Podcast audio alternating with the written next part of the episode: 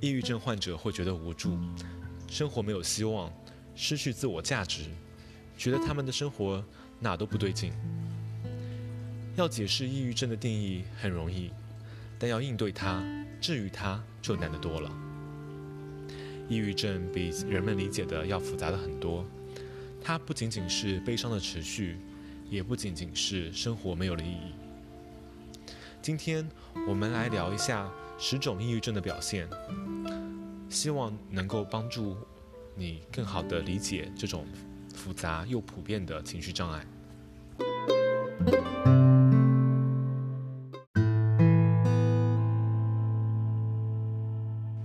一，没有明确的目标，抑郁中的人会趋向于抽象化或笼统的概括，比如说，这对我都一样。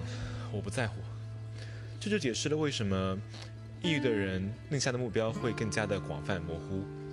例如，他们会告诉自己：“我想快乐”，但没有考虑到如何快乐的问题。相反的，非抑郁的人定下的目标会相对明确一些，比如说：“我每周会和家人打一次电话来保持联系。”因为明确的目标更加具体，因此他们比那些模糊的目标更加容易实现。二，沉思。沉思是抑郁的另外一种显著特征，也就是说，压抑的想法会在脑海里不停地环绕。不幸的是，你没有办法告诉在抑郁中的人，让他们不要再想那些不好的事情，这是没有用的。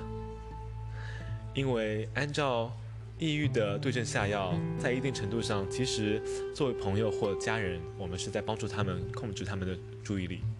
而这种专注力有益于对抗抑郁，也就是活在当下，here and now，而不是过于的过度关注过去留下的遗憾，或者是对未来的担忧。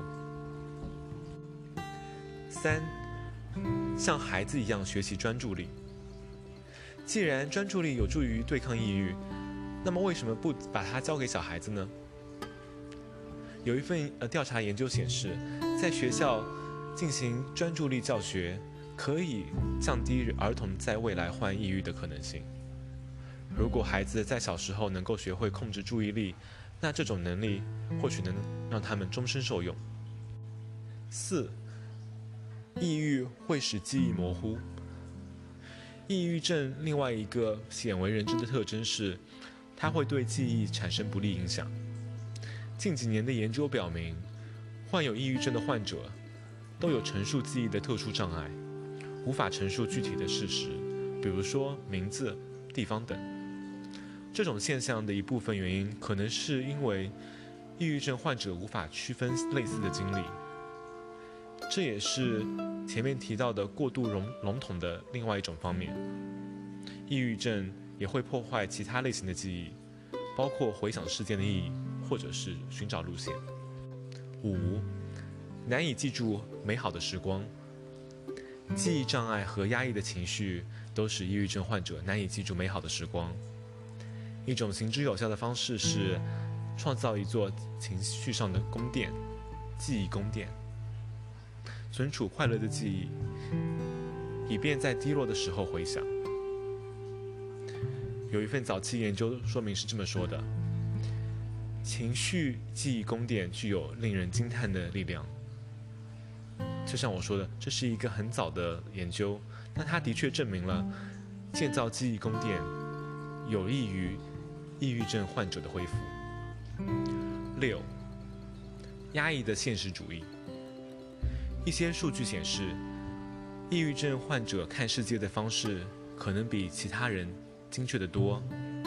这种理论被称之为压抑的现实主义。非抑郁的人看世界的方式过度乐观，对于自己在任务中的表现，他们认为的往往比实际情况好得多。他们预测自己在未来的表现，也比未来的实际表现好得多。相反的，抑郁症患者能够更准确地评估自己的表现。因此，在某种意义上来说，抑郁症患者会更加客观。七，精确的时间知觉。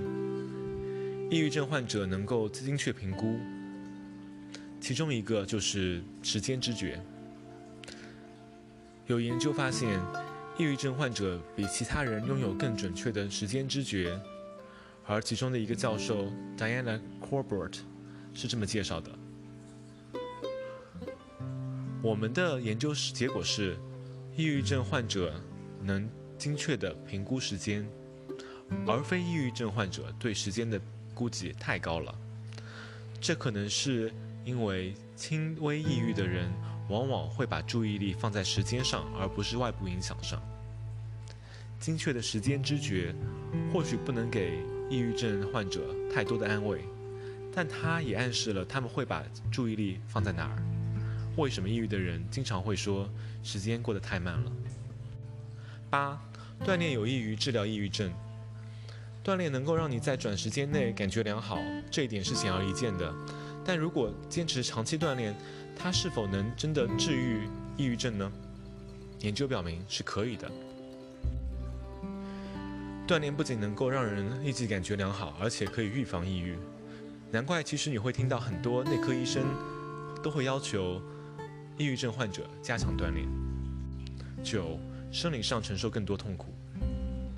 如果对伤害进行侮辱，可能会让抑郁症患者承受更多生理上的痛苦。研究发现，抑郁症患者他们应对痛苦的能力相对非抑郁症患者更加低一些。我们发现，当健康的人受到消极情绪、观念或者压抑的音乐影响，而心情不好时，他们的大脑会更加痛苦、更加情感化，这也会导致他们的一个痛苦会更加难以接受。最后一点，第十点。思维模式，人们普遍认为，抑郁或多或少都是因为生活中的变故引起的。确实是这样，但抑郁与人们对事件的反应和每天大大小小的压力也密不可分。有一项研究表明，那些在情感上对小事反应剧烈的参与者，很可能在未来十年会出现抑郁的症状。而另外一项研究表明，思考方式、遗传和环境都是很重要的。同时，它也证实了人们如何看待他们所遇到的问题，会影响他们感受压抑的程度。或许我们无法改变一个人的家庭历史，或者是他们的生活经历。我们可以做的是帮助他们改变自己看待问题的心态，教会他们积极的去处理问题，减轻他们的压力。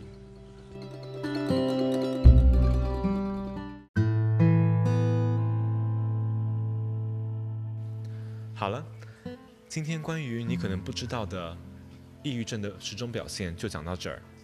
我是 Tim，一名心理咨询师与临床社工督导。我们下次再聊。thank you